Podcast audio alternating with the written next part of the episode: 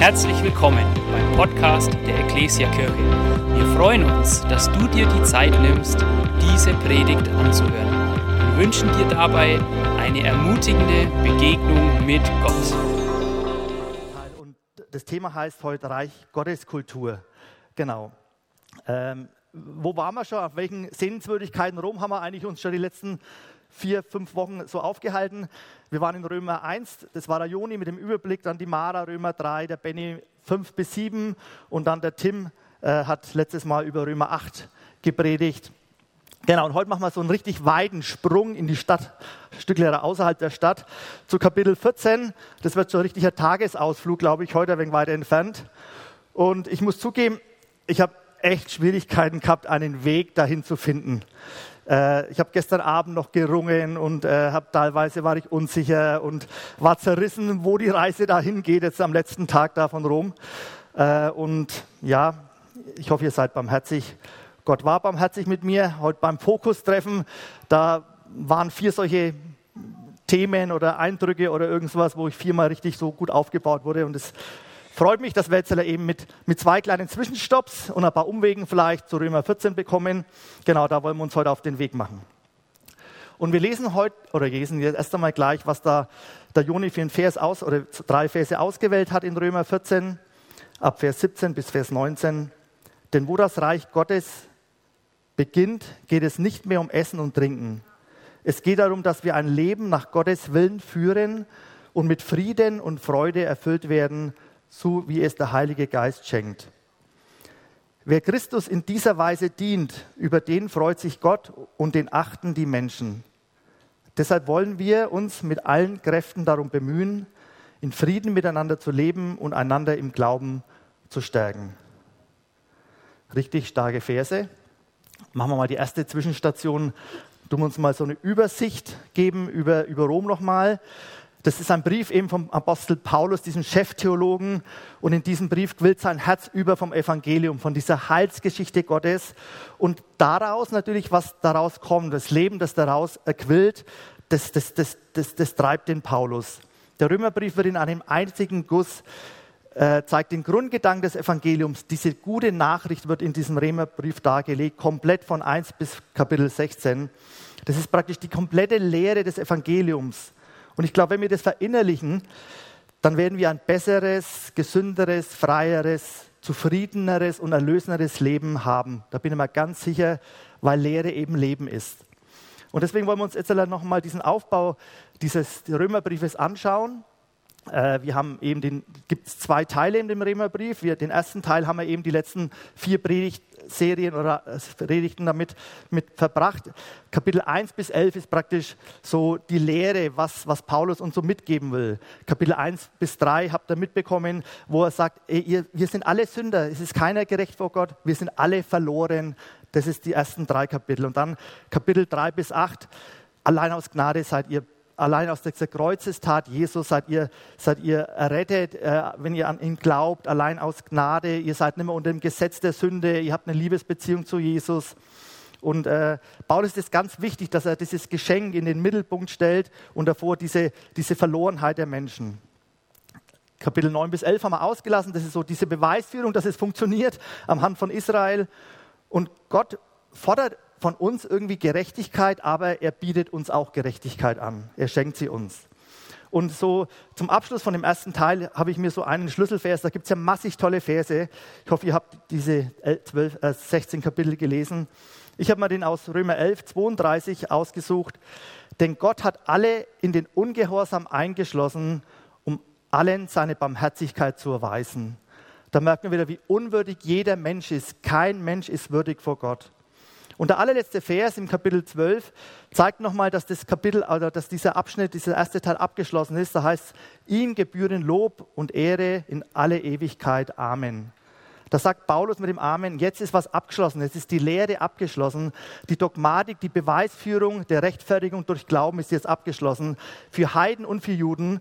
Und Jesus ist einfach mein Retter dadurch. Das war Paulus ganz wichtig, dass wir am Anfang diesen Heilsweg aufgezeigt bekommen, weil dann können wir mit einer großen Gelassenheit und Hoffnung und Freude und Dynamik in den zweiten Teil reinstarten, das wir ja heute machen wollen. So, und beim zweiten Teil, der jetzt dann danach kommt, in Kapitel 12 bis 16, da macht eben Paulus diesen kompletten Neuanfang, ein neuer Teil. Da gehen wir weg von der Lehre und wir gehen hin zur Ethik. In dem zweiten Teil, da zeigt er uns die Kultur, wie wir als Menschen leben sollen, wie die Kirche lebt, wie wir als Christ zu leben haben. Und hinter jeder Ethik steckt eben eine Dogmatik, hinter jeder Ethik steckt eine Lehre. Zeig mir, wie du lebst und ich sage dir, wie du glaubst. Wenn du sagst, dass du an Jesus Christus glaubst und diese volle ja, dieses volle Evangelium angenommen hast, wie wir es in Römer 1 bis 11 gehört haben und gelesen haben, dann folgt automatisch ein Leben nach Römer 12 bis 16. Und wenn das nicht so ist, dann belügst du dich selber, dann glaubst du an was anderes. Wenn du nicht so lebst, wie es in Römer 12 bis 16 beschrieben ist, dann glaubst du letztendlich in letzter Konsequenz nicht an Römer 1 bis 11. Römer 12 bis 16 ist die ethische, ethische Konsequenz aus Römer 1 bis 11. Der Bernd hat es gar nicht gewusst, über was er jetzt so genau predigt, aber der hat da beim Fokus eben diesen Satz gesagt, ich hoffe, ich bringe es rüber so. Dann schön, hör mal zu.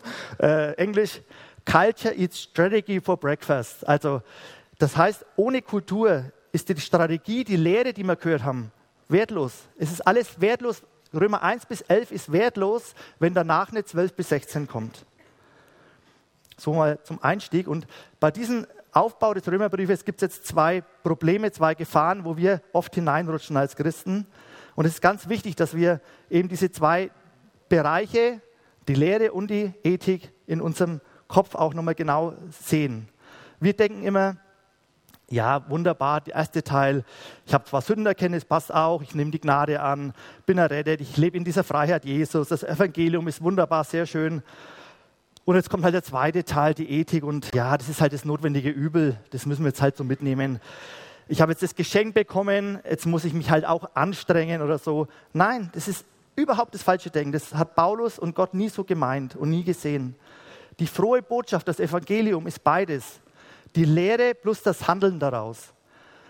Gottes Zusage zu seinen Verheißungen und seine Aufforderungen zu einem gehorsamen Leben, das ist beides das Evangelium. Und wer nur einen Teil davon hat, der hat das ganze Evangelium nicht.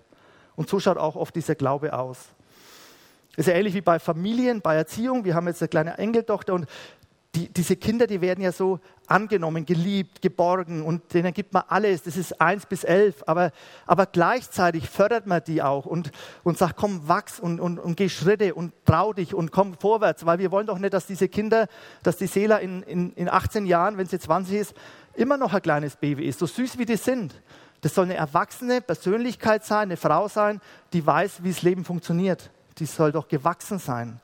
Wenn du Jesus nur als Retter hast, das ist 1 bis 11, dann wird kein Wachstum, keine Entwicklung in deiner Persönlichkeit und kein geistlicher Fortschritt sein. Dann wirst du kein erfülltes Leben haben. Wir brauchen Jesus nicht nur als Retter, sondern gesamt als Retter und als Herr. Das ist mal die erste Falle, dass wir diese zwei Teile unterschiedlich wichten und sagen, das erste ist wichtig und das zweite ist nicht wichtig. Beides ist wichtig. Und vielleicht noch ganz kurz beim ersten Teil, eins bis drei von der Sündenerkenntnis und dass, dass, wir, dass wir alle ja, schuld, schuldig sind vor Gott. Ich glaube, das kommt manchmal in unseren Gemeinden auch zu kurz. Und ich glaube, das hat Paulus ganz bewusst ganz am Anfang hingestellt. Das ist nämlich auch der Beginn eines jeden Lebens in Jesus, dass wir erkennen, dass wir schuldig vor Gott sind, dass wir Buße tun, dass wir über unser Leben weinen und dass wir auf die Knie gehen und dass wir ja, uns bekehren und dass wir neu, ja, dass wir und danach die Gnade annehmen. Das ist ganz wichtig. Das ist eins bis drei ist genauso wichtig. Wenn man diese acht Kapitel sieht, wo es da um diese, ja, um diese äh, Errettung geht, um, um diese Rechtfertigungslehre von Paulus, dann ist die ersten drei, das sind drei Achtel, macht es aus. Wir müssen aufpassen, dass das nicht in den Hintergrund verrutscht.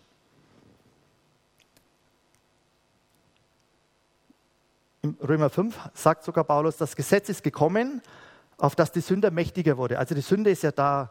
Wo aber die Sünde mächtig geworden ist, da ist die Gnade noch viel mächtiger geworden. Das hat der Benny ja gesagt, er hat darüber gepredigt, dass wir deswegen ja nicht einfach weiter sündigen können, nur weil die Gnade mächtig ist. Aber wichtig ist, das ist mathematische Gott, äh, Mathematik Gottes. Wenn ich keine Sünde erkenne, wenn ich null Sünde habe, dann kann ich noch so viel mal 100 Millionenfach Gnade nehmen. Null mal 100 Millionen Gnade ist trotzdem null. Ich brauche die Sündenerkenntnis am Anfang meines Lebens und natürlich auch immer wieder, wenn ich als Christ lebe, dass ich immer wieder von Gott erkenne, wo ich schuldig geworden bin. So, das war die erste Gefahr. Die zweite Gefahr ist eben diese Reihenfolge. Paulus hat es wirklich bewusst so gemacht, eins bis drei, Schuld erkennen, dann vier bis acht. Ich, ich lebe in dieser Gerechtigkeit, es ist geschenkt, ich, ich bin angenommen, ich bin Kind Gottes, es ist wunderbar. Und dann eben zwölf bis sechzehn, das ist das, was daraus folgt, dass ich was ja in diesen Werten, in dieser Kultur leben soll.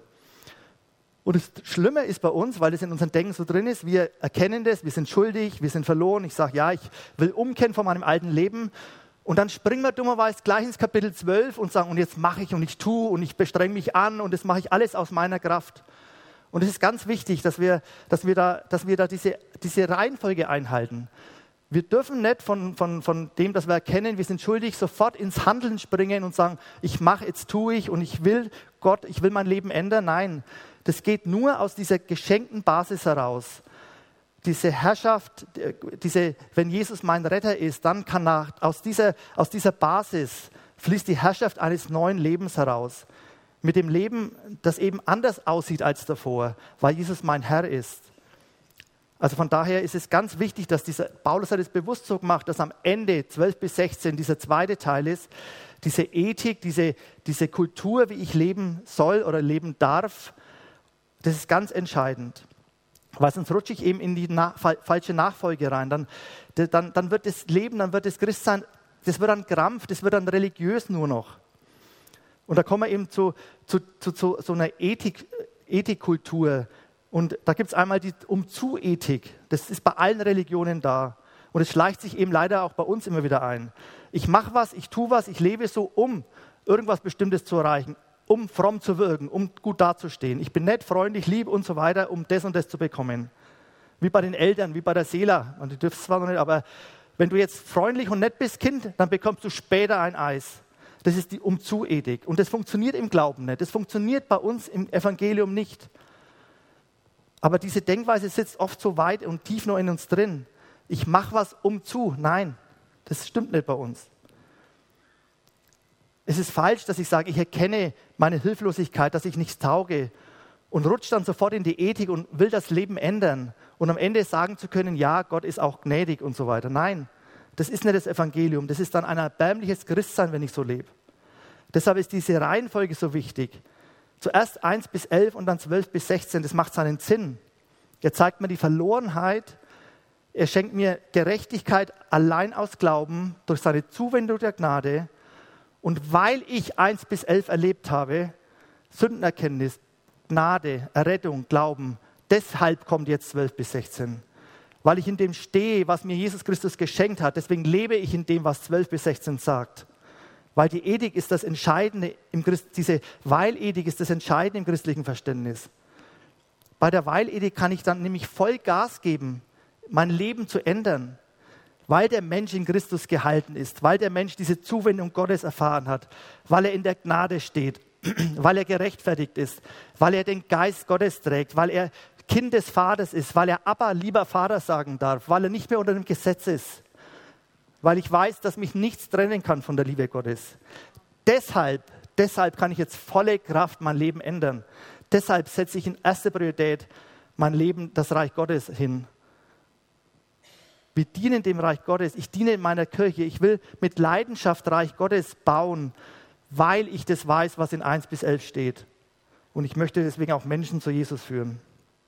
Das ist diese Hoffnung. Das war, genau, und beides, wie wir gesagt haben, ist Evangelium Teil 1 und Teil 2.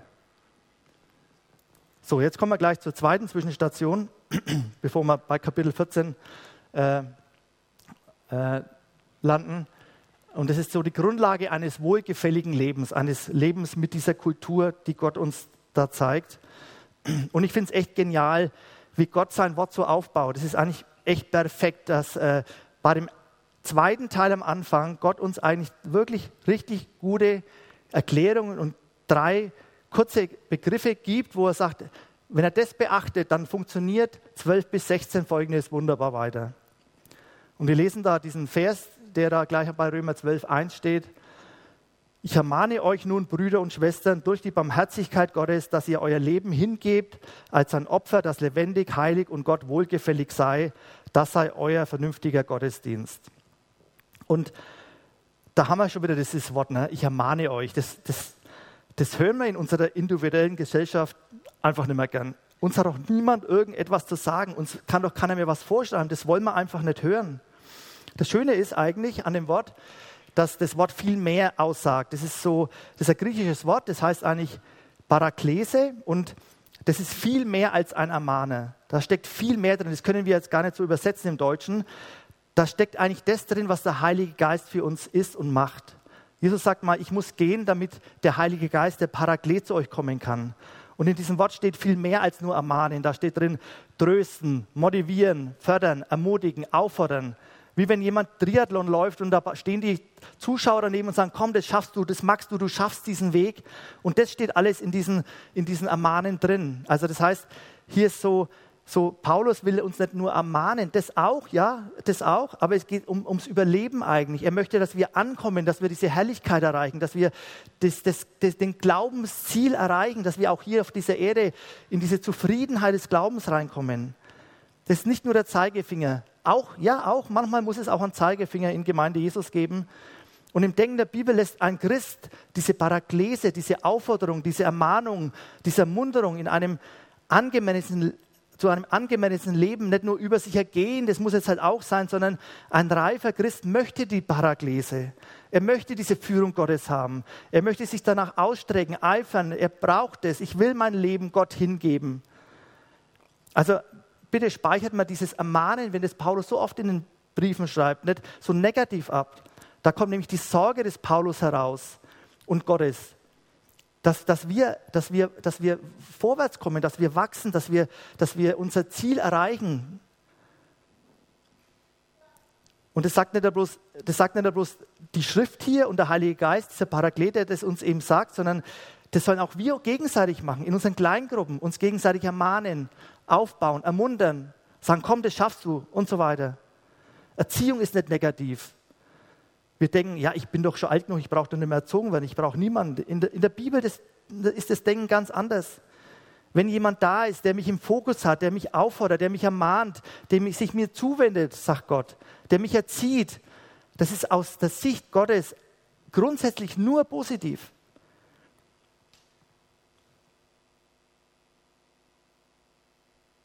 Zum Glück habe ich Sabine, meine Frau, weil die ermahnt und wundert mich auch ab und zu. Ja, ich finde es gut, auch in unseren Kleingruppen, wo wir sind, oder mit Benny, wie oft reiben wir uns. Und es ist wichtig für mich, dass ich jemanden habe, der mich immer wieder mal auf den Boden der Tatsachen bringt und mich auch ermahnt.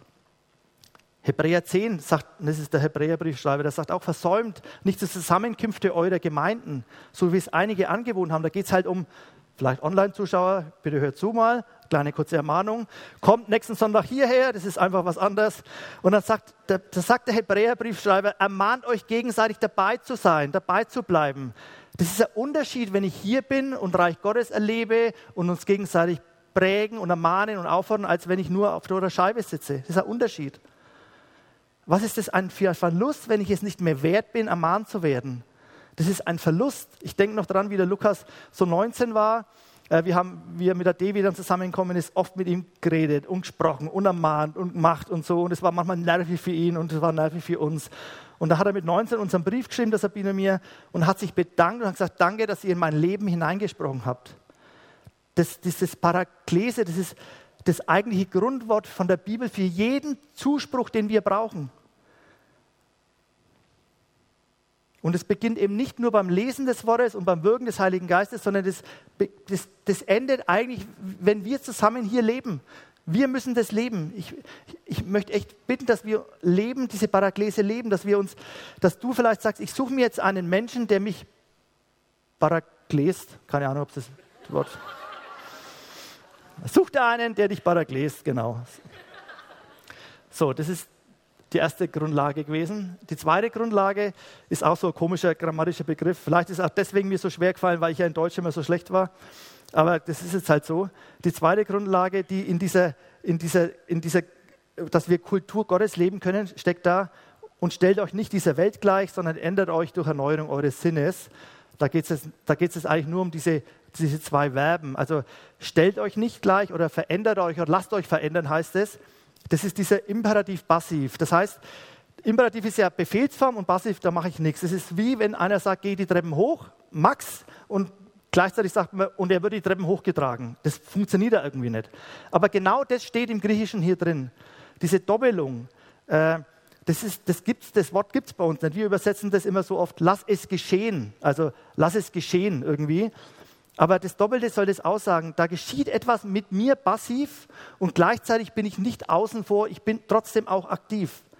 Da geschieht etwas in mir und ich kann handeln, dass es so geschieht. Das steht da drin. Es geschieht es mir, aber ich kann auch was dazu beitragen, dass es geschieht. Und in beiden Verben, in dem fügt euch nicht in diese Welt und verändert euch oder lasst euch verändern, das steckt da in beiden Verben drin. Das heißt, da passiert was mit uns Christen, aber ich bin auch ein Stückler mit verantwortlich, dass es passiert. Und das ist eben dieser Heilige Geist, dieser Paraklet, der das natürlich in uns bewirkt, aber wir dürfen auch damit beitragen, dass es funktioniert und dass es geschieht. Und diese zwei Seiten der Medaille ist ja ganz oft in der Bibel. Es ist ganz oft, wenn, wenn, wenn, wenn wir, wenn, als ich Christ geworden bin, da kann ich nichts dafür. Das ist ein reines Geschenk. Ich bin, ich habe Gott erkannt, wie viele von hier auch vielleicht. Ich habe plötzlich mal Sündenerkenntnis gehabt. Ich, ich habe ihn angenommen. Wunderbar. Das ist ein Geschenk, wo was passiv an mir passiert ist. Und in der Bibel sucht, steht dann trotzdem zum Beispiel, wer Gott sucht, der wird ihn finden. Das ist dieses, dieses Imperativ, dieses Aktive. Und ich finde, ein Stückle ist es entspannend für mein Leben. Das gibt Gelassenheit in meine Nachfolge rein. Auch im Beten, ich muss nicht beten, Gott, gib mir bitte die Kraft, sondern ich kann beten, Gott, bitte wirke mir in mir das. Das heißt, ich brauche nur diese Sehnsucht zu haben, dass in mir was sich verändert. Das langt schon als Imperativ. Du musst diese Sehnsucht haben. Ich hoffe, du hast die Sehnsucht, dass Gott dich verändert in sein, in sein Bild. Auch Jesus hat das Bild verwendet. Der hat gesagt, ich bin der Weinstock und ihr seid die Reben. Und die Reben, was, die können weder sich anschrauben noch abschrauben, die hängen halt einfach dran am Weinstock. Und zwei, drei Sätze sagt er weiter und passt ja auf, dass ihr am Weinstock bleibt. Das ist genau diese Doppelung. Und das, das ich finde, das, das bringt das Stückle, ja, das gehört zu einem gesunden Glaubensleben dazu, diese zwei Gestaltigkeit. Und die, die gibt mir als Christ eine gewisse Leichtigkeit. Ich bekomme da einfach Frieden in meine Nachfolge hinein. In Ruhe aktiv zu handeln, weil ich weiß, dass Gott am Werk ist. Irgendwie genial. Irgendwie genial. Und der dritte Punkt äh, für diese Grundlage, dass 12 bis 16 überhaupt funktioniert ist, dann ist wirklich dieser Vers und fügt euch nichts ins Schema dieser Welt ein, sondern erneuert euren Sinn in dieses Schema dieser Welt, da steckt, da steckt dieser Fürst dieser Welt dahinter. Wir leben in keinem neutralen Raum. Äh, mein Leben, wenn meine Gedanken, wenn ich das als Einkaufswagen sehe, als ich bin mit 19, habe ich mich entschieden, der war rabbelvoll mit Gedanken dieser Welt. Mein Einkaufswagen ist voll mit Gedanken dieser Welt ich bin hineingeboren, geprägt worden. Ich, ich bin auch jetzt noch als Christ unter Medien. Ich lese was, ich schaue Filme an und so weiter. Das ist dieses Schema dieser Welt, was man halt heute so macht. Was man halt einfach heute so macht. Wenn ihr Zeitung lest, wenn ihr mit Leuten sprecht, die nicht Christen sind, was man halt heute einfach so macht. Und das ist voll, da ist unser Einkaufswagen voll. Und es ist ein ganz wichtiger, wesentlicher, befreiender, notwendiger, heilsamer Vorgang, wenn er sagt, nehmt nicht teil am Vorgang dieses Zeitgeistes. Und ohne dieses Bewusstsein funktioniert Glaube eben nicht. Da wirst du nicht glücklich werden damit. Wenn man denkt wie die Welt und versucht zu leben, wie ein Christ eben zu leben hat, dann, dann wirst du unglücklich sein, dann wirst du unzufrieden sein, dann lass es lieber ganz sein. Und das, das, Blöde ist ja, dass wir das trotzdem so in uns drin haben, dieses Schema dieser Welt, obwohl das ja vergeht. Das ist ja das, ist ja, das, ist ja das was eigentlich ab angezählt ist. Das wird irgendwann aufhören. Nur Gottes Reich wird bestehen. Und deswegen trachte ich doch lieber nach dem Schema Gottes als nach dem Schema dieser Welt. Und uns muss klar werden, wir müssen uns einfach mal im Kopf klar machen, wenn man in dieser Welt lebt, warum man das heute so macht. Warum fördert man Krippenplätze und Ganztagesbetreuung? Warum feiert man die so? Warum, warum will jeder auf eigenen Beinen stehen und unabhängig, unabhängig sein von anderen? Warum, warum, warum wird dieser Genderwahn so hochgehoben? Warum sagt man, du brauchst nicht mehr heiraten oder, oder lass, trenn dich doch einfach, das ist doch kein Problem. Und warum feiert unser Land, wenn, wenn immer mehr Kinder außerhalb der Ehe geboren werden? Warum wird es gefeiert bei uns? Wir wollen da nicht moralisch wie einen Zeigefinger heben. Nein, wollen wir nicht. Sondern wir müssen wissen, unser Land, unsere Gesellschaft, unsere Menschen hier, die sind vom Schema dieser Welt geprägt. Und das müssen wir als Christen wissen. Wir brauchen da keinen Zeigefinger machen. Das wird immer so bleiben. Wir werden es auch nicht ändern, weil der Fürst dieser Welt jetzt noch der Teufel ist. Und er wird diese Menschen und diese Welt prägen. Und Paulus sagt aber, ihr, die ihr mir nachfolgt, die ihr Christen seid, die Jesus nachfolgen, ihr sollt umdenken, diese Metamorphose des Denkens. Ihr müsst umdenken. Das hat nichts mit, das ist ja interessant, finde ich. Ne? Das hat ja, äh, freut sich vielleicht unser, der da in der Uni immer ist, so, äh, das hat nichts mit Emotionen zu tun. Ne? Das kann ich vielleicht einem Lobpreis machen, wenn es mir gut geht. Aber im Prinzip ist es ein Denkprozess. Glauben hat was mit Verstand, mit Denken zu tun. Ich denke anders irgendwann drüber. Das ist einfach nur überlegen, denken. Ich denke anders über Ehe, über Unterordnung, über Sexualität. Ich denke anders über Geld, über Werte, über Immobilien. Ich denke anders über Kindererziehung, über Zusammenziehen, wenn ich noch nicht verheiratet bin. Ich denke einfach anders wie meine unchristlichen Freunde. Das ist einfach so. Und erst dann werden wir umso klarer und umso intensiver, umso fröhlicher, umso deutlicher und umso gelassener unser Leben, wie es da steht, hingeben können als ein Opfer, das heilig, lebendig und wohlgefällig ist, denn das ist euer Gottesdienst. Und wir schauen immer auf das Negative, wenn Paulus sagt, zieht aus, mach das nicht, tu das nicht. Er sagt aber immer, zieht aus und danach sagt er, zieht an. Und das ist genau das. Tut euren Einkaufswagen mit diesem Denken dieser Welt ausleeren und, und tut gute Sachen rein, was in der Bibel steht, was Gott sagt. Leert das rein. Das ist das, ist das Positivere. Also nicht sagen, ich darf ja das nicht als Christ, sondern ich will es ja raustun, ich will dafür was Besseres reintun. Und der Teufel hat es genauso gemacht beim Sündenfall. Der hat auch nicht zu Eva gesagt, Eva, du gehst jetzt zum Baum und isst den Apfel, Punkt aus. Nein, hat er nicht gesagt. Der hat versucht, ihr Denken zu ändern. Der Sündenfall ist zur Tat geworden, weil der Satan die Denkweise des Menschen verändert hat. Vom Vertrauen von Gott zum Misstrauen. Ich habe noch eine kleine Denksportaufgabe für uns. Ich weiß nicht, ob ihr es lesen könnt. Genau, ganz einfach. Das sind diese ganzen Bereiche, die uns halt irgendwie angehen im Leben. Ehrlichkeit, Treue, Sexualität, Partnerschaft, Kindererziehung, Umgang mit Geld, meine Zeitprioritäten, Selbstverwirklichung, Verantwortung in der Kirche übernehmen. Wie gehe ich mit meiner Arbeit um? Und da könnt ihr eigentlich so im Gedanken einfach machen, wie denke ich in diesen Bereichen? Mache ich ein Kreuzle beim Schema dieser Welt oder mache ich ein Kreuzle beim Denken Gottes? Und was ist vielleicht mein Entschluss? Habe mich mit jemand anders unterhalten, von einer anderen Gemeinde, und uns geht es ähnlich. Es gibt so viele Menschen, die teilweise auch sich nochmal verheiraten, weil sie Witwer geworden sind. Das ist alles oft tragisch. Aber die dann sagen, ja, ich, ich heirate halt nicht, weil wir sonst das Witwengeld verlieren. Und, und, oder wenn Junge sagen oder mich fragen, ey, Jörg, warum darf ich denn mit meiner Freundin, äh, ja, wir studieren noch, wir können jetzt noch nicht heiraten, darf ich nicht mit ihr in Urlaub fahren? Oder zusammenziehen. Im Prinzip braucht man ja bloß sagen, äh, überlegst du halt einfach, wo du dein Kreuzle dann machst, wenn du in Urlaub fährst mit ihr. Machst du dein Kreuzle beim Schema der Welt oder machst du dein Kreuzle beim Denken Gottes? Das ist eigentlich ist Glaube ganz, äh, ganz einfach. Ne? Also wenn man es so sehen würde, ist es eigentlich ganz einfach. Äh, und trotzdem ist es schon echt immer schwierig. Ja, genau, das war jetzt der zweite Punkt, so diese diese drei Dinge, die Gott uns gegeben hat. Und jetzt kommen wir zum Ziel, zum Kapitel 14. Und äh, genau im ersten Teil nochmal haben wir den Gesamtüberblick gehabt vom Römerbrief, wo er sagt, Sündenerkenntnis ist wichtig. Und bitte rutscht nicht ins Tun rein, sondern lebt in dieser Gnade, in dieser Lösung Gottes und äh, lebt in diesem Evangelium und bitte reißt die Teile nicht auseinander und gewichte die unterschiedlich. Die Gnade, die Barmherzigkeit, das Geschenk, die Rechtfertigung ist genauso wichtig wie die Aufforderung zur Nachfolge und andersrum.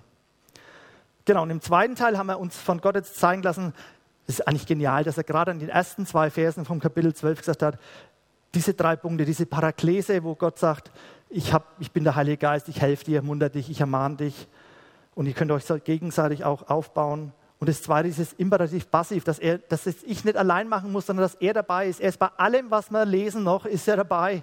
Ich muss es nicht allein machen. Es geht gar nicht allein. Aber er sagt auch, aber ändert wirklich euren Sinn. Ich glaube, das ist ganz entscheidend. Ich, mir ist es so gekommen, Nach dieser Sündenerkenntnis und nach dieser Gnade, die uns Gott schenkt, das ist richtig stark, sagt Paulus als allererstes, bevor du losrennst und irgendwas machst, bevor du die Fassade baust, denk erst mal dran, wie dein Denken ist. Erneuer dein Denken. Also ich bin froh, wenn Leute kommen, die die Fassade bauen und mithelfen. Äh, drauf warten, bis alles Denken fertig ist, können wir eh nicht, weil dieser Prozess und es wird 50 Jahre dauern, bis ich sterbe, bis ich meine Erneuerung des Denkens hin habe. Aber wenn extrem gesagt, der erste Schritt nach Wiedergeburt ist eigentlich, schau mal, wie du denkst, erneuer dein Denken. So, und jetzt schauen wir mal, was Gott uns durch den Parakleten, wie er uns verändern möchte. Diese Ethikliste, diese, diesen Kulturbeutel, sage ich jetzt mal, was da alles drinsteht. Und ich habe jetzt einfach ein paar so Sachen zusammengetragen. Ich weiß nicht, wer hat den Römerbrief komplett gelesen, will der sich mal zeigen? Also ich finde den genial, den Römerbrief. Äh, richtig, richtig stark. Also ihr müsst ihn echt lesen, den kann man wirklich jede Woche lesen. Das ist richtig, richtig stark. Und äh, da schreibt er in, in Kapitel 12 und 13, schreibt er zum Beispiel, Überschätzt euch nicht, seid demütig, seid uneigennützig und unterstützt euch gegenseitig. Und wenn er es macht, dann macht es bitte gerne und hasst das Böse und achtet euch gegenseitig, wenn ihr beieinander seid. Und seid fleißig und dient dem Herrn. Und seid beharrlich im Gebet und übt Gastfreundschaft und trachtet nicht nach hohen Dingen, sondern bleibt bescheiden und vergeltet nicht Böses und habt mit allen Menschen Frieden und gibt deinen Feind zu essen und sei dem Staat untertan und tu deinem Staat Gutes und ehre die Machthaber und zahl deine Steuern und, und liebe deinen Nächsten wie dich selbst und, und, und, und, und, und, und dann wirst du die Ehe nicht brechen und dann wirst du nicht töten und nicht stehlen und nicht begehren. Eine Riesenlatte an Anforderungen. Und versteht ihr, wenn wir, wenn wir jetzt diese Lehre 1 bis 11 nicht hätten, und wenn wir vielleicht diese Grundlagen, wo wir jetzt gerade angesprochen haben, nicht wüssten, dann denken wir, unmöglich, ein Riesenberg, unmöglich so zu leben. Aber wenn wir diese Liste im Lichte von Römer 1 bis 11 sehen, dann, dann, dann erkennen wir das Wertvolle drin, eben weil ich eben das alles habe und weil der Paraklet bei mir ist, weil der Heilige Geist in mir wohnt und so weiter. Deswegen darf ich diese Werte leben. Deswegen kann ich stolz sein, dass ich einen Kulturbeutel habe mit all diesen Dingen. Und im Prinzip sind in diesen Werten, selbst wenn da steht, gib deinen Feind zu essen, da sind alle unsere Werte der Gemeinde drin. Da steckt die Leidenschaft drin, die wir haben, die Annahme, die Relevanz, das Wachstum und die Anbetung. Wenn wir das leben, dann wird Gott eh immer angebetet. Lesen wir nochmal diesen, haben wir am Anfang ja schon gelesen, diesen Vers aus Römer 14. Denn wo Gottes Reich beginnt, da geht es nicht mehr um Essen und Trinken, es geht darum, dass wir ein Leben nach Gottes Willen führen und mit Frieden und Freude erfüllt werden, so wie es der Heilige Geist schenkt. Wer Christus in dieser Weise dient, über den freut sich Gott und den achten die Menschen. Deshalb wollen wir uns mit allen Kräften darum bemühen, in Frieden miteinander zu leben und einander im Glauben zu stärken. Ich habe die drei Verse überschrieben mit ein erfülltes Leben mit der Kultur Gottes. Reich Gottes geht es um Reich Gottes. Benny hat es einmal gesagt, Reich Gottes ist überall da, wo Gott die Herrschaft hat. Auch da merkt man wieder bei der Grundlage, nicht bloß Jesus als Retter, sondern Jesus auch als Herr. Er muss die Herrschaft haben. Und Reich Gottes beginnt auch da, das lesen wir jetzt hier, wo wir ein Leben nach Gottes Willen führen. Das steht da, ne? Es geht darum, dass wir ein Leben nach Gottes Willen führen. Und es ist eigentlich ganz praktisch, das ist unser Kulturbeutel. Alles, was wir gerade gelesen haben, diese Werte, wie wir uns behalten sollen in dieser Welt, wie wir miteinander umgehen sollen, das ist eigentlich, da beginnt Reich Gottes. Das sollen wir so machen. Und äh, das Interessante finde ich, äh, dass da ja steht, und ihr werdet dann auch Frieden und Freude dabei bekommen. Ne? Und das, das glauben wir ja immer nicht. Also wir denken ja, wenn wir so leben, wie es Gott will, dann, oder dann haben wir doch keinen Spaß mehr im Leben, oder? Ähm, das, das, funktioniert doch nicht. Also, und da merkt man eigentlich, dass dann unser Denken noch nicht erneuert ist. Äh, wenn ich sage, ach schade, jetzt darf ich mit meiner Freundin nicht wegfahren in Urlaub, aber mein Freund, der nicht an Gott glaubt, darf wegfahren, dann ist unser Denken noch nicht ganz erneuert. Weil eigentlich müsste ich sagen, äh, was fragst du mich? Ich, ich, will ja nicht mit meiner Freundin wegfahren. Wer kommt drauf, dass ich mit meiner Freundin wegfahren will? Äh, ich fahre natürlich mit ihr erst weg, wenn ich verheiratet bin. Also da merkt man eigentlich, wie weit wir noch zurück sind. Also es geht mir genauso. Es gibt in meinem Leben so viele Dinge, wo ich sage, äh, eigentlich schade, dass ich Christ bin. möchte ich es vielleicht auch mal machen oder so. Äh, und da merkt man einfach, hat man Gott gesagt, wie ich mein Denken noch erneuern darf. Und es ist eigentlich das Geniale, dass Gott sagt, wenn du so lebst, dann wirst du Friede und Freude in deinem Leben haben. Und das war auch schön bei diesem Fokus, weil wir durften uns so gegenseitig Worte zu sagen. Und die Silvia hat gesagt, ich habe dieses Wort Freude im Kopf. Und ich glaube, das ist dran. Wir wünschen uns doch alle ein Leben voll Freude. Und Gott sagt, wenn du so lebst, dann wirst du das erleben, dass du Frieden und Freude hast. Das ist, ich finde es richtig stark, wenn du, wenn du, ja, wenn du Sachen machst, die die Welt eben nicht macht. Wenn du, wenn du sagst, ja, wenn der Benny jetzt vielleicht nicht recht hat, ich mag es halt trotzdem oder sowas, äh, ich, ich ordne mich unter oder keine Ahnung, sowas, ja, und du mich nicht aufregen und dagegen streben und so weiter, dann bin ich eben nicht im Schema der Welt, sondern dann bin ich im Schema Gottes und dann werde ich Frieden und Freude haben. Michael Beib, der predigt ja manchmal hier, ne, der hat es auch mal erlebt, was er wie er Jugendlicher war, der wollte sich unbedingt einen Ohrring stecken lassen und der Pastor und Älteste haben gesagt, na, das magst du nicht, dann brauchst du nicht mehr auf die Bühne und mehr was weiß ich was alles. Und da hat er sich aufgeregt und das ist doch nur äußerlich und, das, und er hat gesagt, ich mag es trotzdem nicht, nicht. Und er hat Freude und Friede drüber gehabt. Er hat gesagt, ich stelle mich einfach drunter, auch wenn ich es blöd finde, was sie sagen. Und genau das ist es, weil das dann diese Denkweise Gottes ist. Und das ist eigentlich das Irrsinnige, ne, dass wir, wenn wir denken, wir machen das eigentlich blöd, weil es Gott zwar sagt, und trotzdem sagt Gott, und ihr werdet ein erfülltes Leben haben mit Freude und Frieden. Und das Schöne ist dann auch noch der nächste Vers, der Vers 18. Wer Christus in dieser Weise dient, über den freut sich Gott und der achtet Menschen. Ich habe mir gedacht, wenn wir so leben, dann kriegen wir auch noch einen Rückenwind. Also ich finde es richtig stark. Wir haben nicht bloß Freude und Frieden in unserem Leben, sondern wir bekommen auch noch einen Rückenwind. Ähm, und zwar deswegen, weil, das, also ich finde es schön, da, da freut sich Gott über dich. Das ist doch schön. Und wir werden geachtet von den Menschen, die außenrum sind. Die wir haben Gunst bei den Menschen, wir haben Wohlgefallen. Das lesen wir im Alten Testament oft von David, dass er Gunst bei den Menschen hat. Josef, er hat Gunst bekommen, weil er, der hat diese Werte gelebt, der Josef. Und deswegen hat er Gunst bekommen. Also dieser Vers funktioniert ja auch wirklich. Und ich wünsche mir das, ich habe mir das vorgenommen. Ich möchte, mein Ziel von mir ist, dass ich, ich möchte, dass Gott sich über mich freut. Das möchte ich eigentlich. Und irgendwie, wenn man sich das so sieht, eigentlich kann man sich kein besseres Leben wünschen, oder? Man weiß genau, man hat den Kulturbeutel, man kann sich da Sachen raussuchen und sagen, ja, da versuche ich mein Leben, mein Denken zu ändern. Nur immer in Römer 1 bis 11 und nicht aus eigener Kraft. Und dann bekommt man Freude und Friede und dann freut sich Gott über einen und die Menschen sagen, ah, wunderbar bist du, Jörg. Cool, ne? Was, keine Ahnung, was wollen wir eigentlich mehr, ne? Eigentlich wollen wir nicht mehr. Äh, ich finde es echt richtig genial, was Gott für einen richtig guten Reiseplan für unser Leben hat. Und wir fallen oft so auf dieses manipulierte Navi vom Teufel ein. Und wir fahren in, nicht in das Land, was Jesus verspricht, wo wir volles Genüge haben. Johannes 10 sagt Jesus, ein Dieb kommt nur, um zu stehlen und zu schlachten und umzubringen. Und dieser Dieb ist dieser Fürst dieser Welt, dieser Zeitgeist, dieser, dieses Schema dieser Welt. Wenn du dieser Welt glaubst, dann wirst du Verlust erleben.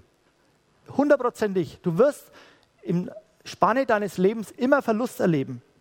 Und Jesus sagt, ich bin gekommen, damit sie das Leben haben im vollen Genüge. Und das erlebt man. Wenn wir Römer 1 bis 16 komplett leben, dann werden wir das erleben. Ich habe es ja schon oft gesagt, dass ich auch hier, dass ich wirklich kein Heiliger bin und ich habe viele Baustellen auch in meiner Ethik, wo ich Ermahnung brauche und all diese Sachen. Und ich habe letztens wieder erlebt, wie, wie schlecht mein Herz ist. Also mein Bruder ist leider vor vier, fünf Wochen gestorben und äh, das ist richtig schlimm und es ist schlimmer als Familie und das war nicht einfach und ohne irgendwie dran zu denken, plötzlich kommt mir der Gedanke, ja, dann ist wenigstens Erbe geregelt. Da sieht man doch mal, wie, wie krank wir Menschen sind, wie krank mein Herz ist. Und ich bin auf die Knie gegangen, habe es Gott gegeben, habe es dem Manni erzählt. Der Manni hat gesagt, ja, ja, genau, wir sind doch alle unwürdig, wir sind alle nicht, nicht besser, aber wir als Christen gehen anders damit um. Wir gehen doch anders damit um. Ich kann zu meinem Gott gehen und sagen, Gott, was habe ich für ein Herz? Das war halt einfach so ein Gedanke, obwohl wir das mit meinem Vater, mit meinem Bruder, wir waren zusammen, das ist alles schon geregelt gewesen. Das ist alles in Ordnung. Es gab überhaupt nichts, da war nie was, wo uns dazwischen was gestanden wäre. Und trotzdem kommen solche Gedanken, da sieht man doch, wir sind doch auf einem Weg und, und werden nicht, wir werden doch nicht so genial besser, nur von uns selber, weil mein Herz ja eigentlich, wie es in der Bibel steht, schlecht ist, sondern nur, weil wir diesen Parakleten, diesen Heiligen Geist in uns haben, weil Gott an uns arbeitet. Deswegen und weil uns diese Gnade geschenkt wird. Doch nicht, weil ich, ich bin doch auch ein schlechter Mensch im Prinzip, aber nur, weil Jesus mich geheiligt hat, weil Jesus mein Retter ist, weil Jesus mein Fürsprecher ist. Deswegen stehe ich heilig und mit weißen Kleidern vor Gott. Und nicht, weil ich doch gut bin. Und obwohl ich so bin, viele von mich kennen ja, wie blöd ich manchmal sein kann, obwohl ich so bin, bin ich so dankbar, wie ich das alles so jetzt vorbereitet habe. Ich bin so dankbar, weil, weil wir erleben das als Familie. Wir erleben diesen Rückenwind. Ich glaube, dass Gott sich über uns freut. Ich glaube, dass hier viele Menschen sind, viele Familien, viele Leute. Wenn ihr die Sonne seht, die hier steht und mit ihren drei, drei Kinder hat sie jetzt schon bald mittel, oder hat sie eigentlich, ne? Und wie der Peter, obwohl er diesen Dienst hat, wie dieser, diese Kultur leben, in unserer Kirche diese Kultur leben. Und ich, ich, ich sehe so viele Menschen hier, die, die das erleben, dass, dass sie Rückenwind bekommen, dass sich Gott über sie freut, dass sie auch Gunst beim Menschen haben, dass sie, dass sie Freude und Frieden in ihrem Leben haben. Unheimlichen Segen erleben wir in unserer Familie. Auch wenn, auch wenn andere Sachen reinkommen, ja, Rückschläge, Krebserkrankung von der Sabine und solche Sachen. Ich glaube, das Geheimnis liegt nicht darum, dass ich fromm bin oder besser bin. Das Geheimnis liegt daran, dass, dass ja, das, das ist auch Gnade und ein Geschenk, dass, dass irgendwie in meinem Herzen ich, ich ein Herz habe für Reich Gottes. Ich will Menschen zu Jesus führen. Ich möchte Menschen, dass die erleben, was ich erlebe. Diese Freiheit, diese Freude. Und ja, dass man, dass man nach dem Reich Gottes trachtet und dann nicht denken, allmächtig, mein Leben ist doch schon so voll. Äh, nicht noch mehr. Um das geht es ja gar nicht, sondern ich glaube ich glaub fast, dass, dass, dass die ganze Hektik in unserem Leben und das Ganze, was uns einengt, dass das natürlich nicht vom Trachten und vom Reich Gottes kommt, sondern das kommt ausschließlich vom Schema dieser Welt, weil wir da drin leben bin ja ganz fest davon überzeugt. Ich habe letztes Mal schon erzählt, dass ich immer wieder Bücher lese. Einmal dieses Ankommen, obwohl du unterwegs bist, richtig gut. Da, da wird es auch ein wenig beschrieben. Ich habe gar nicht ganz durchgelesen. Und mein Sohn hat mir jetzt auch noch das Buch gesagt, das soll ich lesen. Das Ende der Rastlosigkeit habe ich gestern noch vier, fünf Seiten gelesen. Richtig gut. Mach Schluss mit allem, was dich hetzt und komm bei Gott an. Also das, das, hat nichts mit, mit, mit nur tun im Reich Gottes zu tun. Das auch, das gehört auch dazu, in dieser Leichtigkeit, die Gott uns gibt. Gott kümmert sich. Ich glaube, unser Leben ist einfach zu voll. Die Kultur Gottes hat keinen Platz mehr in einem Leben, die voll ist, voll Gedanken dieser Welt. Wir müssen unser Denken aussortieren. Wir müssen Platz machen für, für die Kultur Gottes in unserem Leben.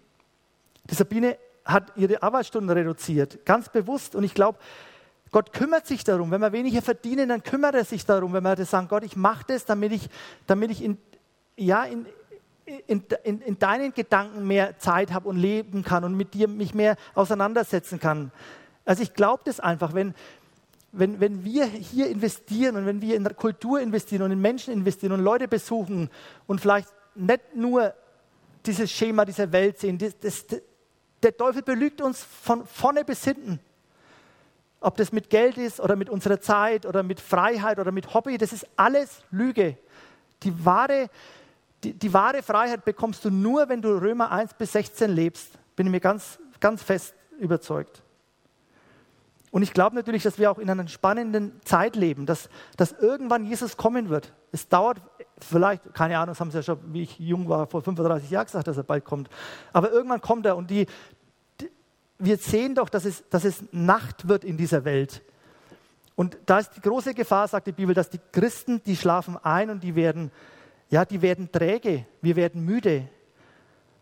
Und darum sagt der Paulus oft, komm, wacht auf und schlaft nicht und steht auf und macht. Und was ist denn das Beste, wenn man Nachtschicht hat als Krankenschwester oder damals bei der Bundeswehr, wie ich da nachts wach sein musste? Was, ist denn, was hilft denn das Beste gegen Einschlafen? Das Beste gegen Einschlafen ist eigentlich, indem man was tut. Damit du geistlich nicht einschläfst, tu was Geistliches. Bet, geh zum Menschen, helf anderen, bau hier Fassade mit, keine Ahnung was alles, dann schläfst du nicht ein. Üb Gastfreundschaft, alles, was wir jetzt halt heute gelesen haben. Das hat mir Gott so alles aufs Herz gelegt. äh, ich, deswegen habe ich gerungen, bin, bin eigentlich fertig jetzt, genau. Äh, äh, was man was, vielleicht eins noch, wo ich Freude bekommen habe, wir haben heute so zehn so Zettel ziehen dürfen hier beim Fokus und ich habe den einen gezogen, da heißt, Jesus sagt, ich bin das Licht der Welt. Wer, mich, wer, wer mir nachfolgt, und das ist eben auch 12 bis 16, ne, wird nicht in der Finsternis umhergehen, sondern wird das Licht des Lebens haben. Und das ist diese gesamte Evangelium, die gesamte Nachfolge. Und ich glaube, äh, ja, es ist einfach schön. Also und ähm, ich habe am Schluss noch, das überspringen wir, das brauchen wir heute nicht mehr. Das wäre eigentlich das, was sie machen hätten sollen. also da geht es in Kapitel 14 um, um, um Sachen, wo Gott eigentlich äh, nicht tatsächlich in seinem Wort regelt, sondern wo jeder frei entscheiden kann, mit Essen oder nicht Essen und so weiter. Und äh, da soll man halt mit Liebe miteinander umgehen und so weiter. Aber das ist jetzt einfach zu spät. Auch interessant, vielleicht könnt ihr Benny, äh, Joni sei Predigt hören in, von, Ingo, von, von Hilboldstein. Der wird wahrscheinlich keine Themaverfehlung haben. Aber, aber gut, äh, laut Zettel halt, laut Zettel. Aber Gott hat es mir halt einfach anders aufs Herz gelegt. Von daher passt das jetzt schon für mich. Als letztes aus Römer 16, das letzte Kapitel, einen Vers für uns alle. Ich finde, äh, der passt irgendwie auch zu unserer Weltgeschichte und zu allem. Äh, da heißt, es dauert nicht mehr lange, bis Gott, der uns Frieden schenkt, euch den endgültigen Sieg über den Satan geben wird. Die Gnade unseres Herrn Jesus Christus sei mit euch, genau das Lobpreisteam kann hochkommen. Und ich glaube echt, wir sind in einer ganz spannenden Welt als Christen und ich glaube, wir müssen aufpassen, dass wir nicht einschlafen. Wir müssen aufpassen, dass wir Reich Gottes Kultur weiterhin prägen und dass wir uns verändern lassen, dass wir weiterkommen. Drum geht in Kleingruppen und, und seid nicht nur drin passiv, sondern seid auch imperativ. Bringt Menschen vorwärts, ermuntert euch und macht es einfach. Weil ich glaube, es wird richtig wichtig, dass wir das weiterhin machen, dass wir das Ziel, dass wir das Ziel erreichen. Gemeinsam wollen wir das Ziel erreichen, gemeinsam als Kirche, gemeinsam als Gemeinde hier und uns gegenseitig gemeinsam als Kleingruppen stärken. Zum Schluss möchte ich noch fragen, ich weiß nicht, wir können, wir können alle aufstehen, weil ihr singt das gleiche Lied. Äh, Wenn es möglich ist, steht bitte auf. Ich kann auch noch mit uns beten. Und ich weiß nicht, am Anfang habe ich das ja wegen betont mit dieser Sündenerkenntnis. Ich weiß nicht, ob du schon wirklich so diese, dieses Erlebnis der Wiedergeburt hast, ob du diese Sündenerkenntnis schon gehabt hast. Wenn du das nicht hast, dann, dann kannst du das heute machen. Dann kannst du heute Ja zu Jesus sagen. Und da lade ich euch echt ein, geht jetzt dann im Lobpreis zum Gebetsteam die wissen, was man da macht, wie man da betet, die sprechen euch das zu. Aber, aber geht zu irgendeinem Menschen, könnt ihr zu mir danach kommen und dass wir das heute festmachen, dass wir heute festmachen, ein Leben in Jesus, ein Fest, festmachen, ein Leben mit dem Heiligen Geist, weil das ist einfach das Beste, was du machen kannst in deinem Leben. Und alle anderen, die ja, die auch irgendwie angesprochen haben, fühlen, die, da machen wir jetzt keinen Aufruf heute. Wir haben, ich habe mir gedacht, mit Bernd habe ich letztens mich getroffen, wir haben die letzten Monate so tolle Gottesdienste gehabt. Wenn ich die Sommer, unsere Sommerfrische gehabt habe mit dem Ingolf Elzel, der, der am Freitag über Dienen, über Hingabe gesprochen hat. Und, und die halbe Gemeinde ist vorgekommen und hat gesagt, ich mach und mach. Und der Band hat gesagt, schön, wenn die das immer sagen, aber, aber irgendwie kommt nichts richtig rüber bei uns. Wir merken es ja gar nicht, dass irgendjemand was entschieden hat. Ich, ich glaube, es ist wichtig, dass wir nicht da bloß, ich glaube, wir wollen alle mehr Reich Gottes und wir wollen alle Gottes Herz erleben. Aber mach lieber weniger, aber was sagst, das mach. Das mach bitte auch. Ich glaube, da ist Gott auch ganz, ganz, ganz, ganz treu und heilig. Er ist riesenbarmherzig und neidig, was mit Sündenvergebung und Errettung ist. Aber er ist auch sehr heilig und auch sehr ja, konsequent und manchmal auch vielleicht gerichtend, richtend, wenn, wenn wir ihm was versprechen, was wir nicht einhalten. Und deswegen glaube ich, ist es dran, dass du einfach auf deinem Platz bei dir sagst, was habe ich Gott alles schon versprochen und streich lieber was von der Liste und sag, Gott, das kann ich nicht, aber einen Teil nimm mit und sag, den möchte ich umsetzen und da gehe ich damit vielleicht nächste Woche zum Benny und sagen das, irgend sowas. Lass uns noch beten. Vater im Himmel, ich danke dir einfach, dass du so ein geniales Wort hast, dass du so, so viel Lehre drin hast und das leere Leben ist. Wenn wir die Lehre von dir in unserem Herzen haben, in unserem Verstand haben, dann werden wir leben. Das erlebe ich immer mehr und es ist einfach schön. Ich möchte dich bitten, Herr, dass du das uns allen schenkst, dass du immer noch mehr schenkst, dass du mein Denken veränderst, dass, dass ich das zulasse, dass ich mit, mitmache, was der Heilige Geist machen möchte. Ich möchte dich einfach bitten, Herr Jesus, dass du Menschen heute auch in deine Nachfolge rufst, dass du Menschen ja auch rufst, dass sie dich annehmen im Namen Jesus. Danke, dass du der Einzige bist, der uns Freiheit und Frieden schenkt in dieser Welt. Ehre sei dir dafür. Amen. Wir hoffen, dass dir diese Predigt gefallen hat und dich in deinem Leben mit Gott stärkt. Außerdem wollen wir dich gerne besser kennenlernen. Dazu bist du herzlich eingeladen, unsere Sonntagsgottesdienste um 9.30 Uhr und 11 Uhr zu besuchen. Schau doch mal auf www.ecclesia-rot.de vorbei oder auf den sozialen Medien unter Ecclesia Rot. Wir freuen uns auf dich.